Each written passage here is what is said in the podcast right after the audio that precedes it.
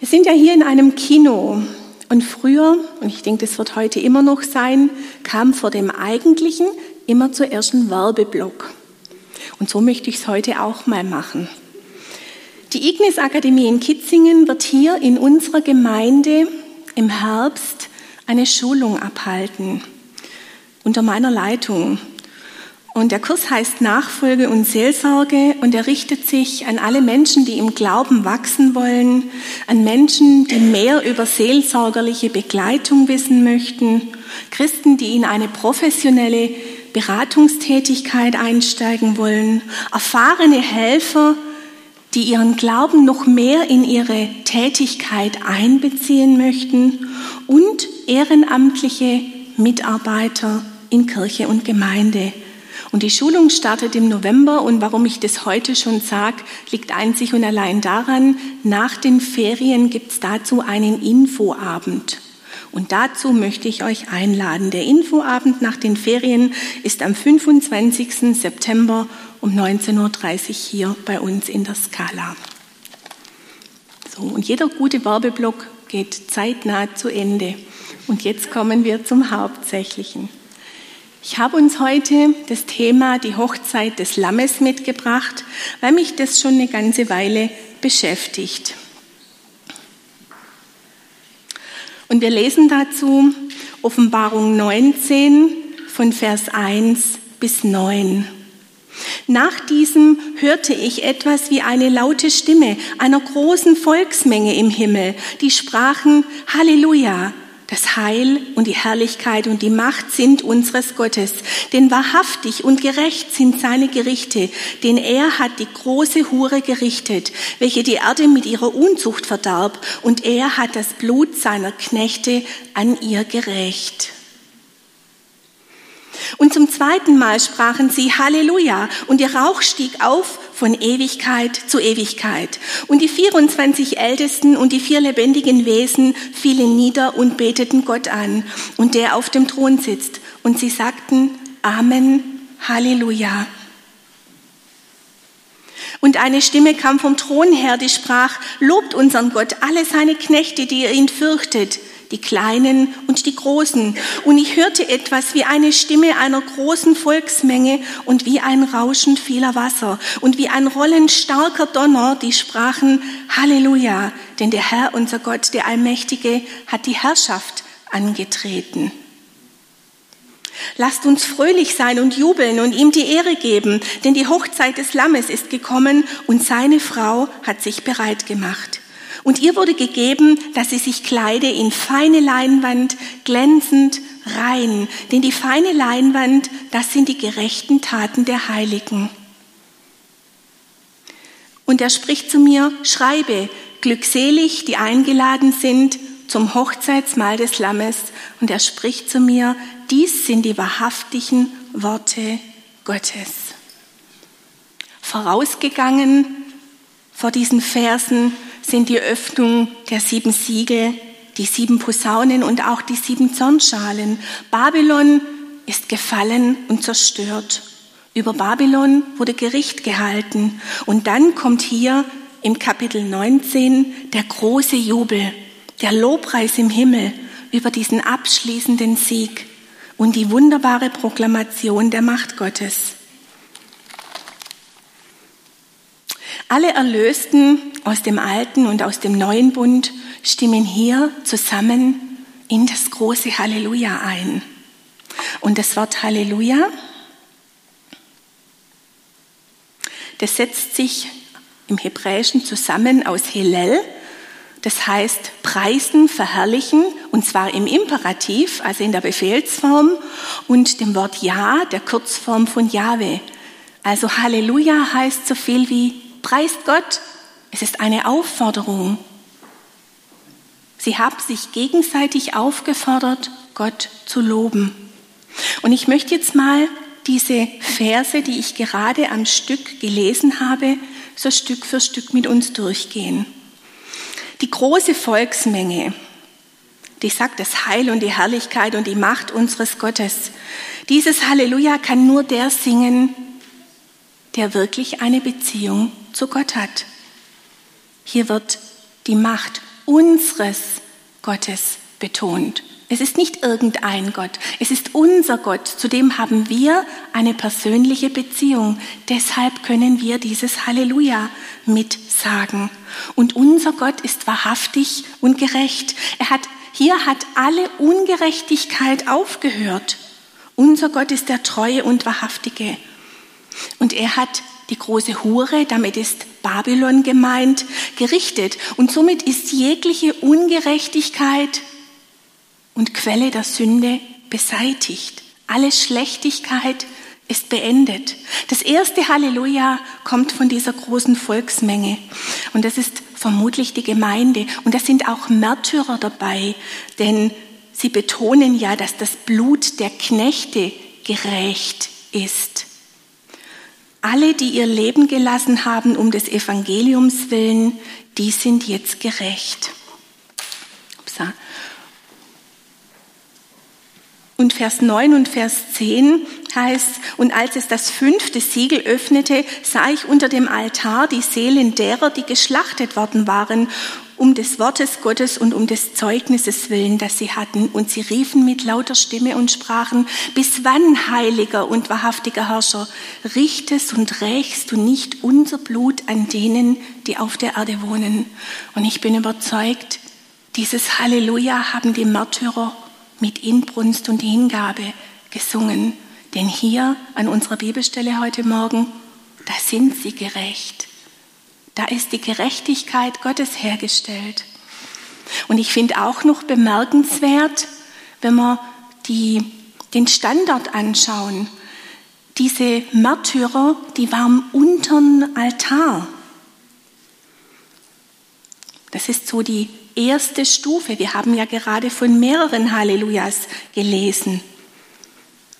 Und wenn wir jetzt das zweite Halleluja anschauen, dann rufen diese Märtyrer das Halleluja ein zweites Mal aus.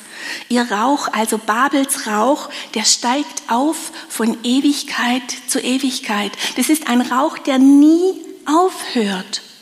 Dieser Rauch ist ein Zeichen von Gottes Sieg und Gottes Sieg hört auch nie auf. Babel ist gerichtet und bleibt gerichtet. Und dieser Rauch ist wie eine Art Denkmal als Wahrzeichen der Gerechtigkeit Gottes. Und darüber ist der Jubel so groß, dass es ihnen ein Halleluja wert war. Und dann, dann stimmen noch weitere ins Halleluja ein. Es gibt ein drittes Halleluja, was wir gelesen haben. Die 24 Ältesten und die vier lebendigen Wesen fielen nieder, beteten Gott an, der auf dem Thron sitzt und sagten Amen, Halleluja. Von den Märtyrern unter dem Altar kommen wir jetzt in die Nähe des Thrones Gottes. Denn diese 24 Ältesten, die haben Throne, die sind angeordnet rings um den großen Thron Gottes. Wir begeben uns also vom Altar ganz nahe in die Nähe vom Thron Gottes. Und von diesem Thron ist auch das Gericht über Babylon ausgegangen. Und zu ihm kehrt jetzt dieses Halleluja zurück. Und diese 24 Ältesten und die vier Wesen hatten sich ja dann offensichtlich am ersten Halleluja noch gar nicht so beteiligt. Aber jetzt stimmen sie in ihr eigenes Halleluja ein. Und die Offenbarung spricht ja sehr viel in Bildern. Die einen sagen, die 24 Ältesten, das sind die zwölf Stämme Israels und die zwölf Apostel, also als Bild auf die neutestamentliche Gemeinde. Die anderen sagen, 24 ist eine Verwaltungs- und Vollmachtszahl und somit steht es für die ganze Menschheit. Und die anderen sagen, das ist eine Gruppe von Engeln, das ist die einfachste Lösung, zumal die Erklärung eigentlich auch zu den Vergleichsstellen passt. Aber ich möchte es heute Morgen gar nicht zum Thema machen. Auch die vier Wesen nicht. Auch hier möchte ich einfach nochmal auf diesen Standort verweisen. Wir sind jetzt in der unmittelbaren Nähe des Thrones Gottes angelangt. Und dann lesen wir im Vers 5, und eine Stimme kam vom Thron her, die sprach, lobt unseren Gott, alle seine Knechte, die ihr ihn fürchtet, die Kleinen und die Großen. Eine Stimme direkt vom Thron her fordert zum Halleluja, zum Preisen von Gott auf. Und zwar vier Gruppen. Die ersten beiden sind die Knechte. Die zweite Gruppe sind ihr, die ihn fürchtet. Die dritte Gruppe sind die Kleinen und die vierten Gruppen sind die Großen. Und damit keine Missverständnis über irgendeine Aufteilung aufkommt, werden sie alle zusammengefasst, Gott zu loben. Und die Antwort kommt gleich. Diese Antwort ist das vierte Halleluja. Und ich hörte etwas wie eine Stimme einer großen Volksmenge, wie ein Rauschen vieler Wasser und wie ein Rollen starker Donner. Und sie sprachen, Halleluja, denn der Herr unser Gott, der Allmächtige, hat die Herrschaft angetreten. Dieses Halleluja wird von diesen vier Gruppen gesprochen, also von der Gesamtheit der Kinder Gottes aus dem Alten und aus dem Neuen Testament.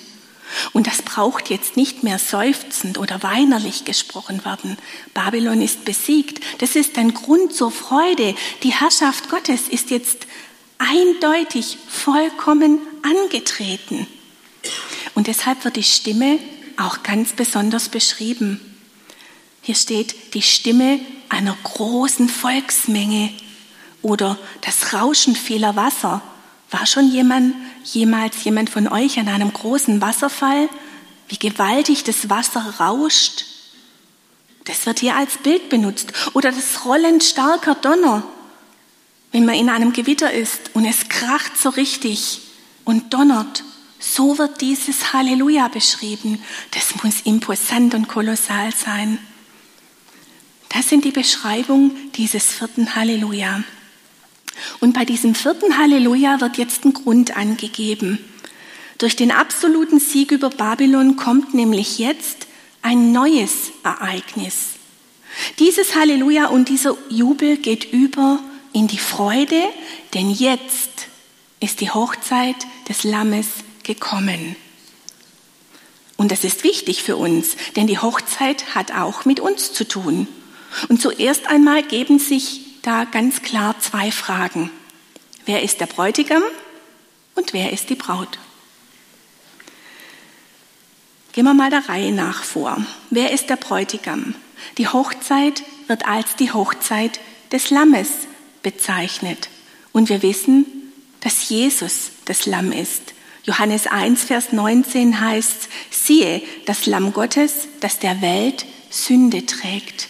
Es ist also ganz offensichtlich die Hochzeit von Jesus. Und die Frage, wer ist die Braut? Hier wird es schon ein bisschen komplizierter. In Jesaja 54, da wird beschrieben, dass Israel die Ehefrau Gottes ist. Die Ehe war damals ein geläufiges Bild für den Bund mit Gott.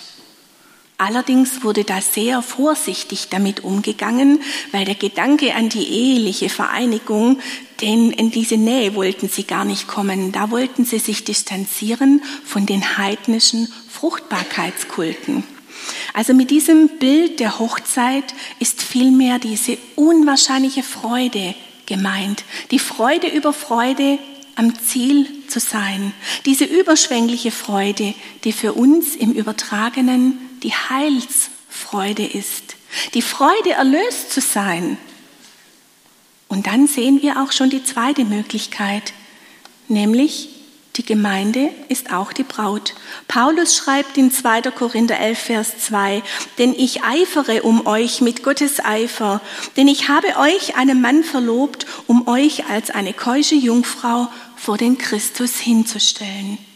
Die Braut ist also auch ein Bild für die Gemeinde. Alle die, die Jesus angenommen haben, sind Braut Christi. Und ich glaube, dieses Bild ist für Frauen viel leichter zu nehmen wie für Männer, die sich jetzt vorstellen sollen, dass sie Braut sind. Aber wir müssen aufpassen. Die Offenbarung spricht ja in Bildern.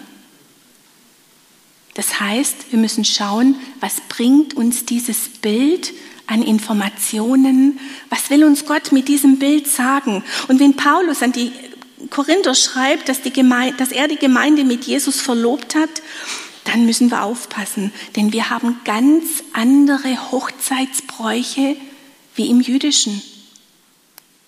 Und damit wir die Zusammenhänge und die Hintergründe verstehen, müssen wir uns mit den jüdischen Hochzeitsbräuchen auseinandersetzen. Über diese jüdischen Hochzeitsbräuche habe ich vor einigen Jahren mal ein Buch gelesen. Ich habe noch mal versucht, es zu finden. Ich finde es nicht mehr. Ich weiß auch nicht mehr, wie es geheißen hat. Aber das eine oder andere der Hochzeitsbräuche ist mir im Gedächtnis geblieben. Und deshalb möchte ich jetzt einfach mal ähm, aus diesen Hochzeitsbräuchen schauen, was das mit uns zu tun hat, mit dir und mit mir. Allgemein kann man sagen, eine jüdische Hochzeit besteht aus drei Teilen. Da gibt es alles rund um den Ehevertrag. Der zweite Teil ist die Heimholung der Braut. Und der dritte Teil, der dritte Teil ist das Hochzeitsmahl. Und wenn wir jetzt die einzelnen Bereiche einfach mal in Ruhe anschauen. Im alten Israel wurde die Braut vom Vater des Bräutigams ausgewählt. Ist für uns schon ein gewöhnungsbedürftiger Gedanke. Wir suchen uns unsere Ehepartner gerne selber aus. Aber damals war das so. Und in manchen Ländern ist es heute noch so. Oft hatte die Braut ihren Bräutigam zuvor noch niemals gesehen. Sie hatte nur vom Diener etwas über den Bräutigam erfahren. Und es gilt auch für die Braut Jesu. Auch wir haben Jesus noch nicht gesehen. Aber das, was wir von Jesus wissen, wurde uns vom Heiligen Geist offenbart. In Epheser 1, Vers 4 heißt es, denn in ihm hat er uns erwählt, ehe der Welt Grund gelegt war, dass wir heilig und untadelig vor ihm sein sollten in Liebe. Also auch wir sind vom Vater des Bräutigams ausgewählt worden. Und dann war es ja in biblischen Zeiten so, dass die Braut gekauft wurde. Auch das ist für uns ein gewöhnungsbedürftiger Gedanke. Es wurde der Brautpreis bezahlt. Der Preis musste an den Vater der Braut bezahlt werden, zum einen wegen der Verlust der Arbeitskraft und zum anderen brachte der Bräutigam so seine Wertschätzung zum Ausdruck. Jungfrauen waren etwa doppelt so teuer wie eine Witwe oder eine geschiedene Frau. Und wenn der normale Brautpreis, was soll ich sagen, zwei oder fünf Schafe war, dann konnte der, Bra der Bräutigam sich entscheiden, freiwillig mehr zu bezahlen, um die Wertschätzung für diese Braut zum Ausdruck zu bringen. Und das können wir bei Jakob ganz gut sehen. Der hat nämlich als Brautpreis sieben Jahre gedient seinem Schwiegervater in Arbeitsdienst. Der Brautpreis für seine Geliebte Rahel war sieben Jahre Arbeit. Und dann haben sie ihm die Lea untergejubelt. Und dann war er bereit, nochmal sieben Jahre zu dienen und zu arbeiten. So wichtig war ihm seine geliebte Rahel. Nachdem die Männer also in Israel sozusagen ihre Frauen kauften, gehörten sie ihnen auch. Und das hebräische Wort für Ehefrau bedeutet, wenn man es übersetzt, die im Besitz befindliche. Für uns hört sich das, wie gesagt, ziemlich befremdlich an. Und trotzdem war es damals weit, weit mehr, als die Heiden hatten. Denn bei den Heiden hatten die Frauen keinen Wert. Und so erfuhren die israelitischen Frauen durch den Brautpreis eine Wertschätzung. Und auch hier ist eine Parallele zu uns heute, denn auch für uns wurde der Brautpreis bezahlt. 1. Petrus 1, Vers 18 und 19. Denn ihr wisst, dass ihr nicht mit vergänglichem Silber oder Gold erlöst seid von eurem nichtigen Wandel nach der Väterweise, sondern mit dem teuren Blut Christi als eines unschuldigen und unbefleckten Lammes. Unser Bräutigam beschloss, den höchsten aller Brautpreise zu bezahlen. Er hat mit seinem Leben bezahlt, mit seinem Blut für uns. So wertvoll sind wir für ihn. Dann kommt die Verlobung. Verlobung wird im Hebräischen Kiddushin genannt. Die wörtliche Bedeutung von Kiddushin ist Heiligung und Heiligkeit im Sinne von abgesondert sein. Kiddushin war etwa zwölf Monate vor der eigentlichen Hochzeit. Die Verlobung war ein Bund, den man einging und deshalb war sie mit einer ganz starken Verpflichtung verbunden. Und in der Bibel wurde ein Bund immer mit Blut besiegelt. Und er war rechtlich absolut verbindlich. Und so ein Bund konnte nicht einfach gebrochen werden. Und wenn ein Paar durch seine Verlobung einen Bund einging, dann galten sie als verheiratet, obwohl sie noch nicht zusammengelebt haben und die Ehe nicht vollzogen war. Und bei der Verlobungszeremonie wurde dem Brautvater so etwas wie ein Vertrag des Ehebundes vorgelegt, in dem dieser Brautpreis festgehalten war und sonst alles, was der Bräutigam für seine Braut tun wollte. Und bevor dieser Ehevertrag eingeführt wurde, hatten die Frauen keine Absicherung. Die konnten auch jederzeit wieder weggeschickt werden. Sie hatten keine Garantie auf Schutz und Versorgung, aber in dem Vertrag versprach der Bräutigam, für seine Braut zu arbeiten, sie zu ehren, sie mit Nahrung zu versorgen, sie zu schützen und so weiter. Dieser Ehevertrag war also das unverkäufliche Recht der Braut und es entspricht unserem Neuen Testament unserem neuen Bund. Hier sind alle Verheißungen enthalten, die Jesus uns gemacht hat. Auch unser Bräutigam verspricht uns zu ernähren, zu schützen. Er gibt uns seine Würde, er versorgt uns. Jesus hat einen Bund mit uns.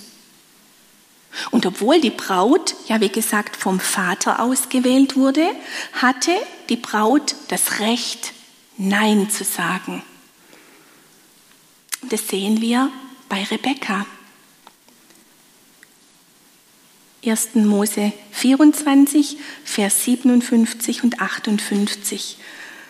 Da sprachen sie, wir wollen das Mädchen rufen und fragen, was sie dazu sagt. Und sie riefen Rebekka und sprachen zu ihr, willst du mit diesem Manne ziehen? Und sie antwortete, ja, ich will es. Und so ist es auch mit unserer Verlobung mit Jesus. Jesus zwingt keinem seinen Willen auf. Er lädt uns ein und er wartet auf unser Ja. Hebräer 3, 15 heißt heute, wenn ihr seine Stimme hört, verstockt eure Herzen nicht. Und wenn dann alles geklärt ist und die Bedingungen des Ehebundes angenommen sind, dann wird der Vertrag durch ein Glas Wein besiegelt. Jetzt bekommen die Braut und der Bräutigam einen gemeinsamen Kelch. Damit ist das gemeinsame Leben symbolisiert. Und im Judaismus steht Wein immer für Freude, denn die Ehe wird als höchste Quelle der Freude angesehen. Der Wein steht aber auch für Blut, denn der Ehebund ist in den Augen Gottes ein Blutsbund. Und auch wir haben einen Blutsbund mit Jesus.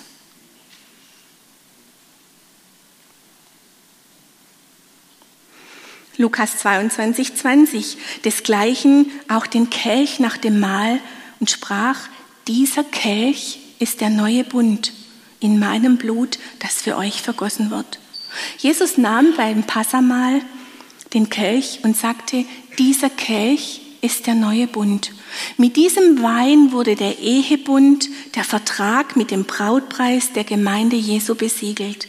Und die Jünger und Jesus Sie tranken gemeinsam aus diesem einen Kelch. Und auch wenn wir heute das Abendmahl einnehmen, dann denken wir an unseren himmlischen Bräutigam, der das Brautgeld für uns bezahlt hat. Und wir denken an diesen neuen Bund, an das Neue Testament, wo unser Ehevertrag mit den ganzen Verheißungen festgehalten ist. Aber Verlobung bedeutet noch mehr. Es bedeutet auch, dass der Bräutigam seiner Braut Geschenke macht. Rebekka bekam Gold, Silber und Kleidung. 1. Mose 24, 53. Danach zog er, also der Diener, hervor silberne und goldene Kleinode und Kleider und gab sie Rebekka. Dieses Geschenk des Bräutigams an die Braut war manchmal eine Münze oder ein Ring, einfach irgendetwas, das die Braut in der Zeit der Trennung an ihren Bräutigam und an ihr Versprechen an ihn erinnert. Und es war auch gleichzeitig ein Pfand, das eingelöst wurde. Und zwar bei der Heimholung der Braut, den sogenannten Verlobungsring. Ich glaube, den kennen wir von allen jüdischen Bräuchen am besten, weil den gibt es bei uns auch. Aber auch wir haben von Jesus ein Geschenk bekommen, sogar etwas viel, viel wertvolleres als ein Ring. Jesus hat uns als Geschenk den Heiligen Geist gegeben, der uns immer an ihn erinnert und unsere Aufmerksamkeit auf unseren himmlischen Bräutigam lenkt. 2. Korinther 1, 21 und 22. Gott ist's aber, der uns festmacht, samt euch in Christus und uns gesalbt hat und versiegelt und in unsere Herzen als Unterpfand den Geist gegeben hat. Diesen Heiligen Geist haben wir als Unterpfand bekommen. Und durch ihn empfangen wir Geschenke, ewiges Leben, die Gaben des Heiligen Geistes, einfach das, was wir brauchen, auch Erkenntnis über unseren Bräutigam. Aber nicht nur das, mit dem Unterpfand haben wir das Versprechen von Jesus, dass er dieses Pfand einlösen wird, wenn er uns heimholt. Und wenn dieser Ehebund dann besiegelt war, dann musste sich der Bräutigam von seiner Braut verabschieden. Er ging in sein Elternhaus oder wie die Bibel es nennt, in seines Vaters Haus, um dort ein Hochzeitszimmer für seine Braut vorzubereiten. Das kommt uns doch so bekannt vor.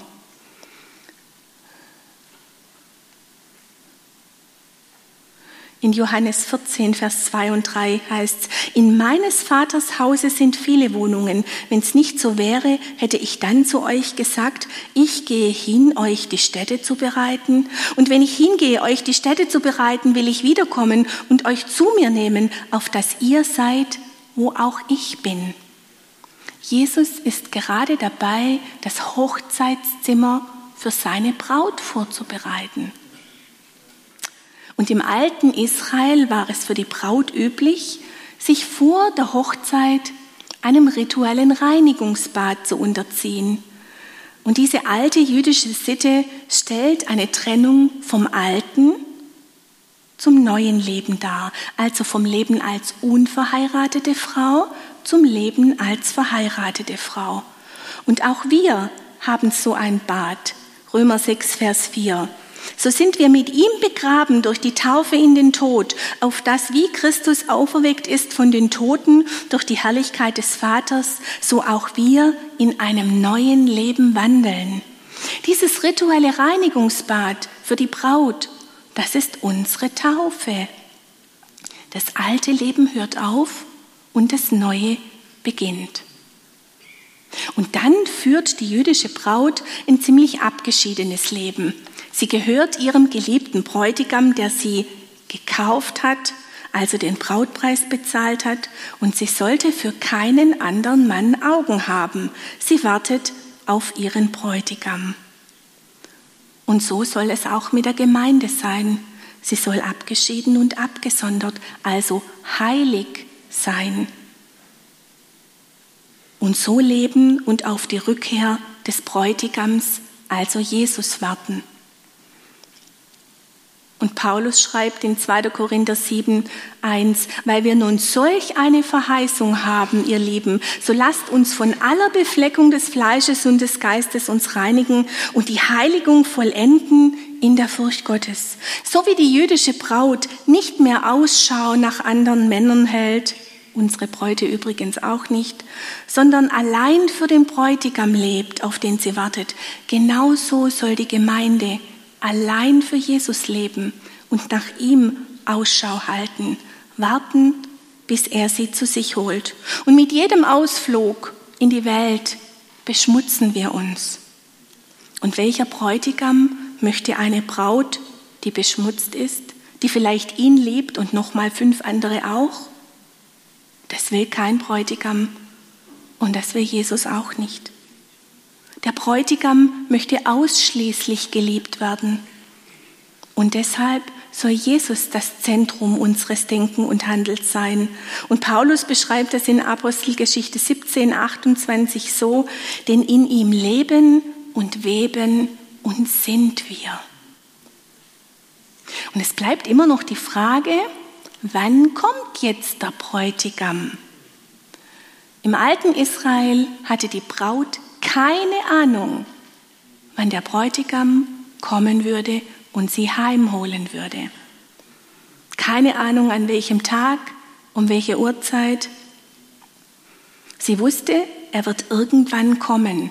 Und interessanterweise kannte auch der Bräutigam diesen Zeitpunkt nicht. Diesen Zeitpunkt kannte nur der Vater des Bräutigams, der seinen Sohn dann irgendwann losgeschickt hat und gesagt hat, jetzt ist der richtige Zeitpunkt, jetzt kannst du sie heimholen. Und so war es auch bei Jesus. Als er von seinem Wiederkommen geredet hat, in Matthäus 24, 36 hat er selber gesagt, von dem Tag aber und von der Stunde weiß niemand, auch die Engel im Himmel nicht, auch der Sohn nicht, sondern allein der Vater. Das war innerhalb diesem jüdischen Hochzeitsbrauch ganz normal. Jesus wusste es nicht, solange er auf der Erde war. Aber zum richtigen Zeitpunkt wird Gott der Vater ihn senden um seine Braut heimzuholen. Und der jüdische Bräutigam, der kam meist spät in der Nacht zu seiner Braut, oftmals erst kurz vor Mitternacht.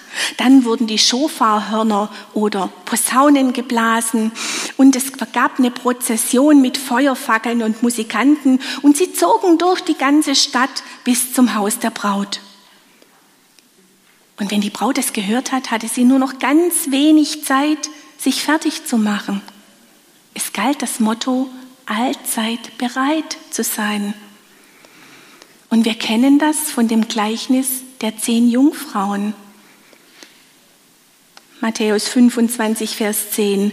Als sie hingingen, um zu kaufen, kam der Bräutigam und die bereit waren, gingen mit ihm hinein zur Hochzeit, doch die Tür wurde verschlossen. Die Braut wird von ihrem Bräutigam und der ganzen Prozession in einer Art Sänfte abgeholt und zum Haus des Bräutigams gebracht. Es wird Musik gespielt, getanzt, gesungen. Die Braut war verschleiert und der Bräutigam, der schaute dann in die Sänfte und er schaute auch unter den Schleier, ob da die richtige Braut drin saß. Das ging zurück auf Jakob, dem ja die falsche Braut untergejubelt worden war. Und so wird es auch sein, wenn Jesus seine Braut abholt. Auch da wird es irgendwann sein, wenn es keiner erwartet.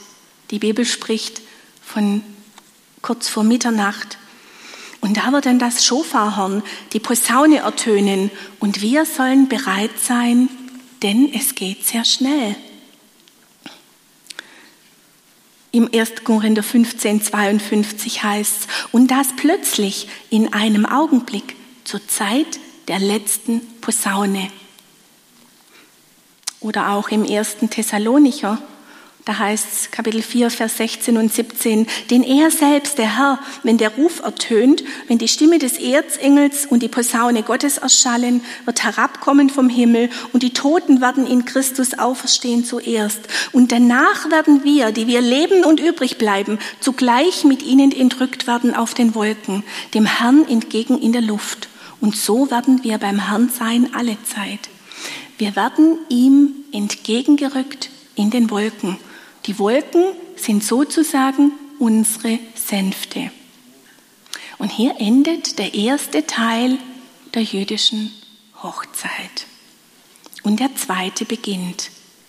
Den zweiten Teil, den nennt man Heimführung. Es ist die Hochzeitszeremonie, bei der das Brautpaar unter einem Baldachin steht. Dieser Baldachin ist normalerweise ein quadratisches Tuch aus schönen Stoff, Samt oder Seide und das wird auf vier Stangen gestützt und wird von vier Männern getragen. Und dann werden über dieses junge Paar sieben Segnungen ausgerufen und zum Abschluss der Segnungen wird von dem Paar wieder gemeinsam ein Glas Wein getrunken. Und jetzt ist der Ehebund für immer besiegelt. Und jetzt ist, das ist auch gleichzeitig der Anfang des eigentlichen Ehelebens. Das junge Paar geht nämlich nach diesem Ausruf der Segnungen und dem Trinken des, des Weines ins Hochzeitszimmer, in dem sie sieben Tage allein sind. Das nennt die Bibel die Woche der Braut. Und der Brautführer wartet sozusagen vor dem Hochzeitszimmer, bis der Bräutigam ruft, dass die Ehe vollzogen ist. Und dann gehen die Gäste eine Woche lang feiern. Ohne Brautpaar. Die sind ja mit sich beschäftigt. Die geistliche Parallele zur Heimführung der Braut, die beginnt für die Gemeinde, wenn wir bei der Entrückung von der Erde hochgehoben werden und in unser himmlisches Brautgemach, Hochzeitsgemach gebracht werden. Und Jesus hat gesagt, das geschieht, wenn was Bestimmtes gesprochen wird, nämlich Baruch haba Beshem Adonai. Und das heißt übersetzt, gesegnet sei, der kommt im Namen des Herrn. Und das steht in Matthäus 23, Vers 39. Aber auch nach Ablauf dieser Woche ist die Hochzeit immer noch nicht vorbei. Es geht weiter. Es kommt jetzt noch der dritte Teil der jüdischen Hochzeit. Denn nach diesen sieben Tagen im Hochzeitszimmer kommen der Bräutigam und die Braut zu ihren Gästen, um mit ihnen ein großes Hochzeitsmahl zu feiern. Und auch für Jesus und seine Braut wird es dieses große Hochzeitsmahl geben. Das haben wir ja in unserem ursprünglichen Text gelesen. Und jetzt bleibt noch eine Frage, die stelle ich ganz bewusst als Frau, was ziehen wir denn da an? Die Kleidungsfrage ist ganz schön wichtig. Offenbarung 19, Vers 8 haben wir vorhin schon gelesen. Und ihr wurde gegeben, dass sie sich kleide in feine Leinwand, glänzend rein, denn die feine Leinwand sind die gerechten Taten der Heiligen.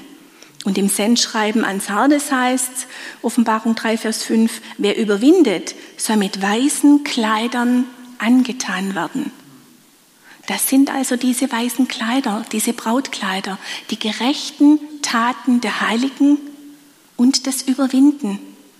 Und eine Braut will nicht nur gut gekleidet sein, eine Braut will überhaupt gut aussehen. Die will strahlen für ihren Bräutigam. Die will nicht eine unter vielen sein, die Hochzeit, das ist der Tag für die Braut. Paulus schreibt in Epheser 5 ab Vers 25, er, also Christus, hat sein Leben für die Gemeinde hingegeben um sie zu seinem heiligen Volk zu machen. Durch sein Wort hat er den Schmutz ihrer Verfehlungen wie in einem reinigenden Bad von ihr abgewaschen, denn er möchte sie zu einer Braut von makelloser Schönheit machen, die heilig und untadelig und ohne Flecken und Runzeln oder irgendeine andere Unvollkommenheit vor ihm treten kann. Das heißt, makellose Schönheit schenkt uns Jesus auch noch die brauchen wir nicht versuchen selber zu kriegen, die schenkt er uns. Durch den Tausch am Kreuz, wo es heißt, Schönheit statt Asche. Da gibt er uns diese Schönheit. Und da ist jeglicher Schmutz abgewaschen. So werden wir zur strahlenden Braut. Und das ist der Teil, zu dem wir dazu beitragen können. Nachdem wir vom Vater erwählt wurden, können wir zu Jesus Ja sagen. Dann gehen wir mit ihm den Ehevertrag ein. Jesus hat den Brautpreis für dich und für mich bezahlt am Kreuz von Golgatha. Wir sind sozusagen mit Jesus verlobt. Und der Ehebund wird besiegelt durchs Abendmahl. Als Geschenk und Unterpfand bekommst du den Heiligen Geist. Und jetzt ist Jesus beim Vater, um die Stätte zu bereiten. Das Reinigungsbad der Braut ist die Taufe als Zeichen der Trennung vom alten Leben. Und dann leben wir ein Leben in Heiligung und warten auf den Bräutigam. Beim Schall der Posaune oder des Schofarshorn werden wir ihm entgegengerückt werden. Das ist der Zeitpunkt, wo Jesus seine Braut heimholt. Und er spricht zu mir, schreibe, glückselig, die eingeladen sind zum Hochzeitsmahl des Lammes. Und er spricht zu mir, dies sind die wahrhaftigen Worte Gottes. Du bist eingeladen. Du bist Gott so wichtig. Genau du, dass er dich persönlich eingeladen hat. Eingangs hatte ich ja darüber gesprochen, dass viel in der Offenbarung in der Bildersprache gesprochen wird. Ich weiß nicht, ob es euch aufgefallen ist. Hier sind wir jetzt von der Braut zu den Gästen gerutscht. Wir sind eingeladen. Das sind eindeutig die Gäste. Das bestätigt sich auch darin, dass die Gemeinde nicht nur die Braut ist, sondern einfach immer bei Gott willkommen ist. Diese, diese, diese Haltung von, von Gast nicht nur ab und zu, sondern diese Haltung von herzlich willkommen. Glückselig, die eingeladen sind zum Hochzeitsmahl des Lammes. Du bist eingeladen. Bist du bereit? Bist du bereit, wenn Jesus wiederkommt? Ich weiß nicht genau, wann Jesus wiederkommt. Vielleicht kommt er heute noch, vielleicht in ein paar Tagen, Wochen, Monaten oder Jahren. Wichtig ist, dass wir bereit sind. Keiner weiß, wann Jesus kommt, um seine Braut heimzuholen. Das weiß nur der Vater. Aber ich weiß ganz sicher, dass ich bereit sein möchte, und ich denke, das möchtest du auch. Jesus kommt, um dich abzuholen. Dieses Abholen kann die Entrückung sein.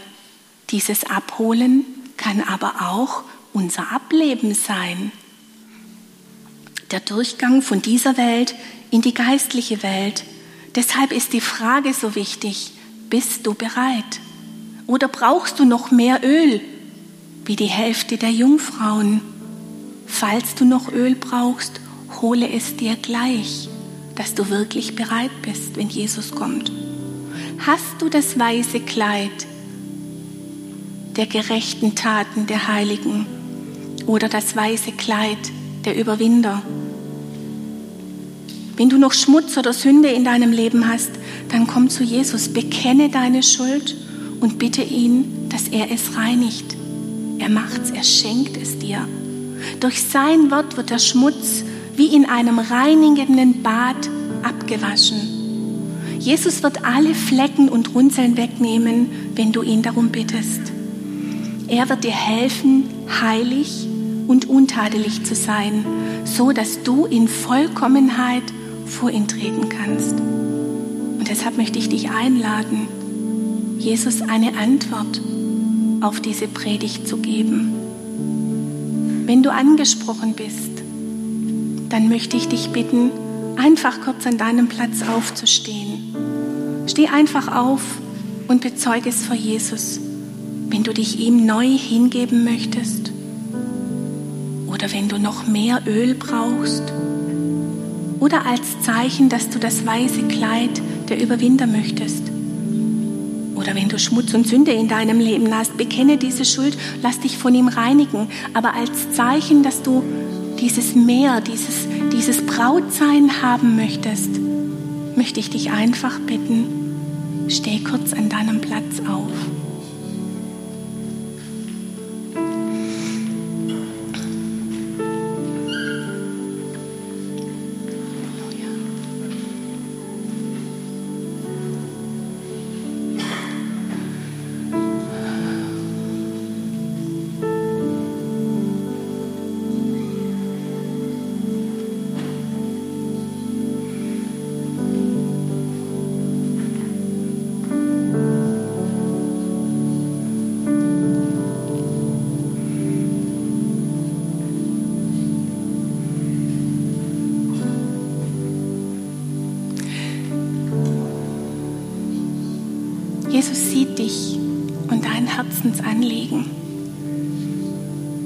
Möchte dir sagen, dass er sich freut, dass du dich aufgemacht hast, näher zu ihm.